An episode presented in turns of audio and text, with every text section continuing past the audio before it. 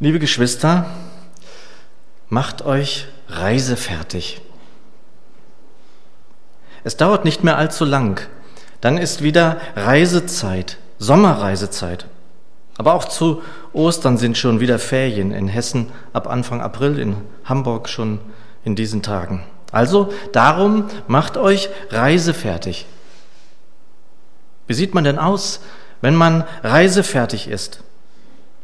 Vielleicht etwas gestresst, vielleicht etwas aufgeregt, aber hoffentlich doch zumindest insofern beruhigt, dass man alles gepackt hat, nichts vergessen hat, alle Dinge erledigt sind, sozusagen alles bestellt ist, damit man beruhigt abreisen kann.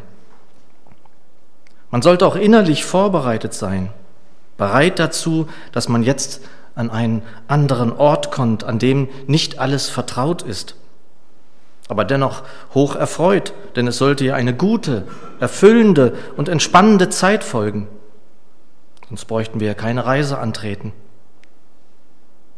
Aber was ist, wenn die Reise nach Hause, in die Heimat führt?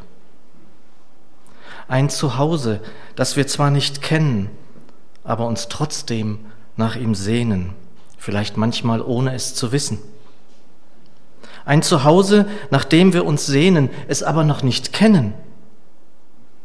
Darum macht euch reisefertig. Vielleicht fragt ihr euch, ob der Kerl da vorne jetzt langsam zu spinnen anfängt. Denn sollte es zu Beginn einer Predigt nicht eher um einen Predigtext gehen, solltet ihr das denken, dann habt ihr recht mit dem Spinnen des Kerls sowieso. Aber ich kann euch zumindest insofern beruhigen, es ist der erste Vers des Predigttextes Zumindest in der Übertragung von Jörg Zink. Da heißt es, darum macht euch reisefertig. Und wir finden den Predigtext, der im evangelischen Kirchenjahr für diesen Sonntag, Sonntag namens Okuli vorgesehen ist, im 1. Petrus 1, die Verse 13 bis 17. 1. Petrus 1, 13 bis 17. Ich lese ihn in der neuen Genfer Übersetzung und mein Fokus soll gelegt sein auf den ersten Vers. Dort heißt es, richtet euch daher ganz auf Jesus Christus aus. Lebt so, dass ihr für sein Kommen bereit seid. Bleibt wachsam und besonnen und setzt eure Hoffnung völlig auf die Gnade, die euch erwiesen wird, wenn, sehr, wenn er in seiner Herrlichkeit erscheint. Richtet euch als gehorsame Kinder Gottes nicht mehr nach den eigensüchtigen Wünschen aus jener früheren Zeit, als ihr noch nichts von Christus wusstet. Der, der euch berufen hat, ist heilig. Darum sollt auch ihr ein durch und durch geheiligtes Leben führen. Es heißt ja in der Schrift, ihr sollt heilig sein, denn ich bin heilig. Und wenn ihr Gott im Gebet als Vater anruft, dann vergesst nicht, dass er auch der unbestechliche Richter ist, der jedem nach dem beurteilt, was er tut. Führt daher, solange ihr noch hier in der Fremde seid, ein Leben in der Ehrfurcht vor ihm. Ich will beten. Herr und Meister, ich danke dir von Herzen für diesen Tag, für diesen Morgen deiner Gnade. Danke, dass wir uns hier versammeln dürfen, ohne in Verfolgung zu sein. Danke, Herr, für jede und jeden Einzelnen in diesem Raum. Segne uns und segne uns dein Wort an diesem Morgen. Amen.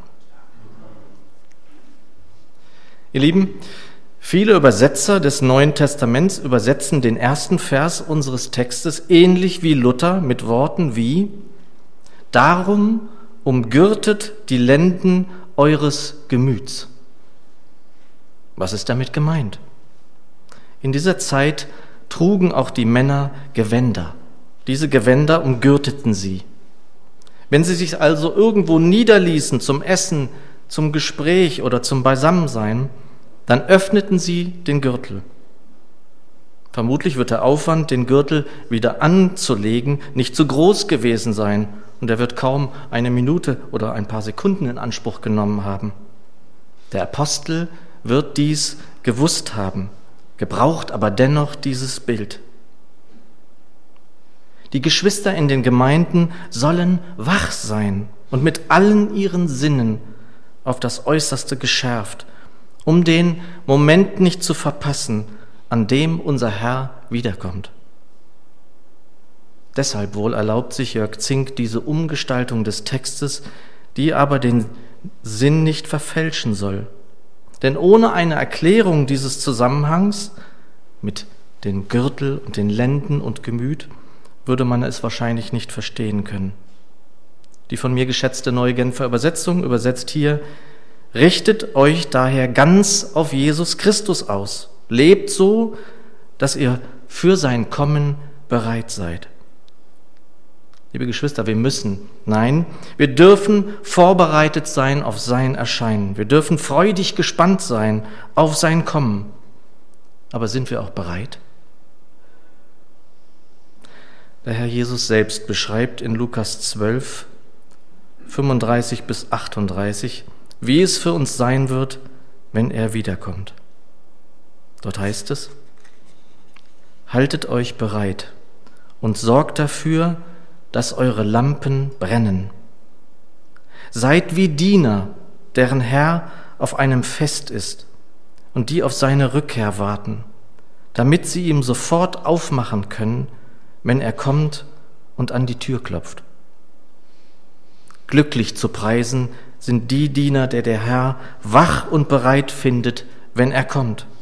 Ich sage euch, er wird sich einen Schurz umbinden binden und sie zu Tisch bitten, und er selbst wird sie bedienen.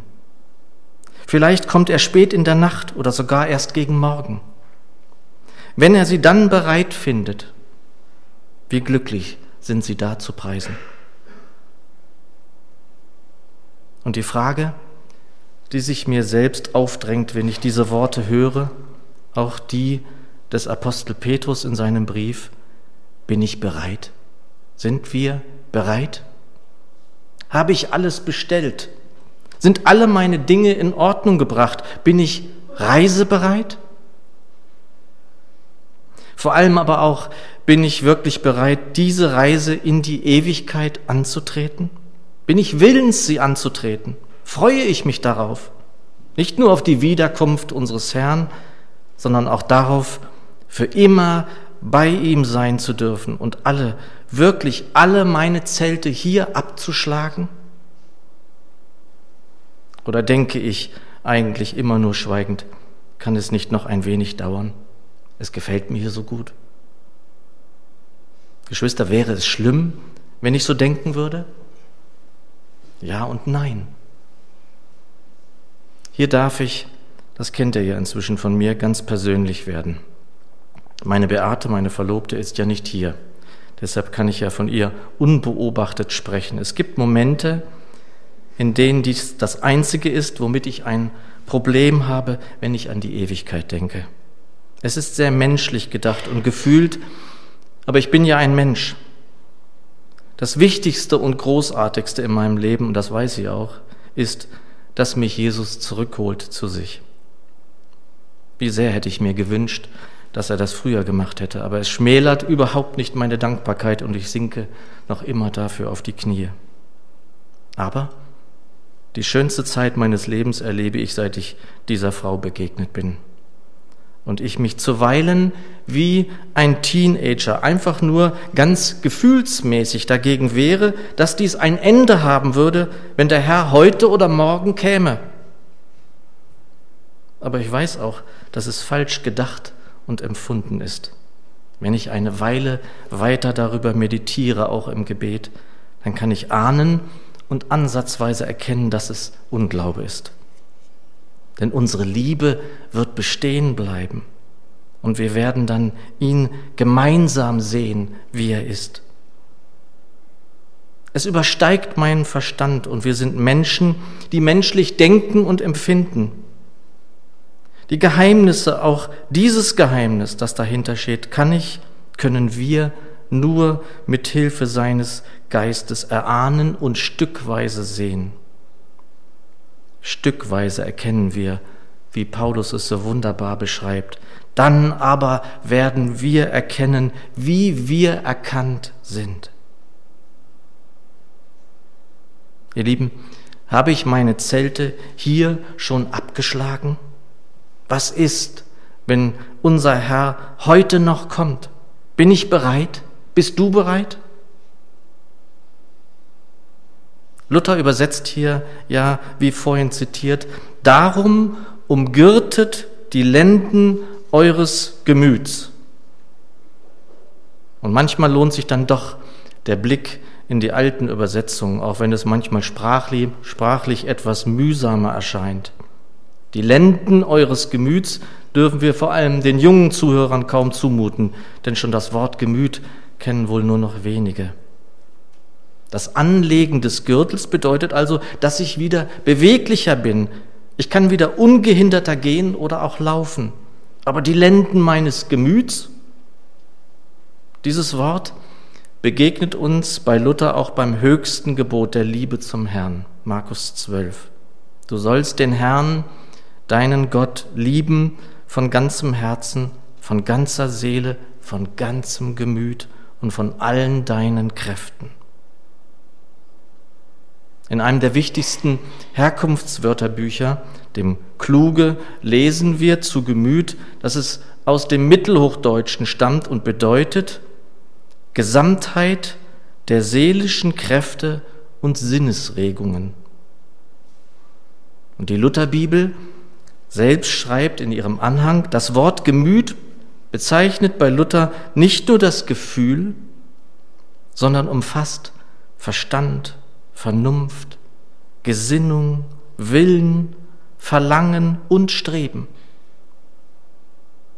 Wenn wir also den Gürtel der Lenden unseres Gemüts anlegen, dann sind wir mit allen unseren verfügbaren Sinnen voller Aufmerksamkeit und Konzentration darauf gerichtet, dass wir bereit sind für seine Wiederkunft, für sein erneutes Erscheinen, dass diese Welt erschüttern wird wie nichts zuvor oder nachher.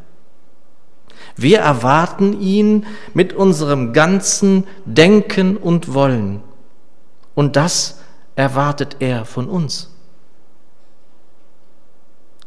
Dietrich Bonhoeffer muss einmal von einem anderen Gottesmann erfahren haben. Es war wohl Friedrich Bodelschwing, der immer einen Wagen vor der Tür mit Pferden angespannt hatte, damit wenn der Herr in seiner Zeit wiederkommen sollte, er ihm entgegenfahren konnte.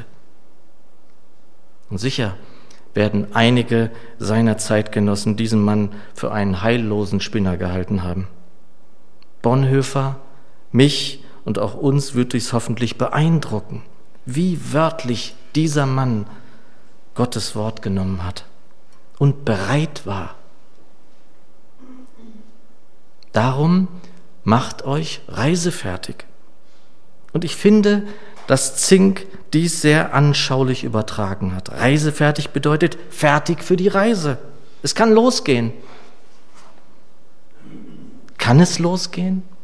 Kann unser Herr jetzt kommen? Reisefertig? Bin ich das? Bist du das? Und an dieser Stelle also die Übertragung von Jörg Zink. Darum macht euch reisefertig, geht mit nüchternem Sinn geradenwegs auf das große Ziel zu. Und weiter der zweite Teil von Vers 13. Bleibt wachsam und besonnen und setzt eure Hoffnung völlig auf die Gnade, die euch erwiesen wird, wenn er in seiner Herrlichkeit erscheint. Und ihr seht schon, dass diese Predigt zwei Stunden dauern könnte, wenn es so weiterginge. Deshalb erlaubt mir bitte, dass ich bei diesem einen und ersten Vers bleibe. Er beinhaltet so viel Stoff, dass man schon daraus zwei Predigten machen könnte. Liebe Gemeinde, der Schwiegervater meines Bruders war ein gläubiger Mann. Eines Tages wurden mein Bruder und seine Frau zu ihm gerufen, weil er im Sterben lag. Mein Bruder ging zu ihm und fragte ihn, wie es ihm ginge. Mein Bruder berichtete mir davon, was er gesagt hatte, und ich werde es nie vergessen. Es geht mit großen Schritten nach Kanaan, waren seine Worte. Um ganz konkret zu werden, was bedeutet es, dass wir reisefertig sein soll, wie Zink es so treffend überträgt. Wir sollen auf die Wiederkunft unseres Herrn, auf das Gericht, dem er vorsitzen wird, und die Ewigkeit innerlich vorbereitet sein. Über die Wiederkunft haben wir gesprochen, über das Gericht gäbe es einiges zu sagen, zu sagen. Aber an dieser Stelle möchte ich gerne den alten Luther zu Wort kommen lassen, der Folgendes sagte, und jetzt aufgepasst, vielleicht kennen es einige von euch. Er sagt, mir ist es bisher wegen angeborener Bosheit und Schwachheit unmöglich gewesen, den Forderungen Gottes zu genügen. Wenn ich nicht glauben darf, dass Gott mir um Christi willen dies täglich beweinte Zurückbleiben vergebe, so ist's aus mit mir. Ich muss verzweifeln. Aber das lasse ich bleiben. Wie Judas an den Baum mich hängen, das tue ich auch nicht. Ich hänge mich an den Hals oder Fuß Christi wie die Sünderin. Ob ich auch noch schlechter bin als diese, ich halte meinen Herrn fest. Dann spricht Christus zum Vater, dieses Anhängsel muss auch durch. Es hat zwar nichts gehalten und alle deine Gebote übertreten, aber Vater, er hängt sich an mich. Was will's? Ich starb auch für ihn. Lass ihn durchschlüpfen. Das soll mein Glaube sein. Wunderbar, nicht wahr? Wunderbare Worte. Wenn wir an den Herrn Jesus glauben und daran, dass er der Sohn Gottes ist, dass er zu Rechten des Vaters sitzt, hier auf Erden unter uns lebte, dass das Wort Fleisch geworden ist. Wenn wir daran glauben, dass er unschuldig, ohne jede Schuld verurteilt und gekreuzigt wurde und am dritten Tage auferstanden ist, dann sind die wichtigsten Glaubensschritte getan. Wir sollen, glaub, äh, wir sollen gehorsam sein. In unserem Predigtext heißt es gar, dass wir heilig sein sollen, denn er, unser Gott, ist heilig. Aber wie sieht es aus, wenn wir bereit sind für die Ewigkeit?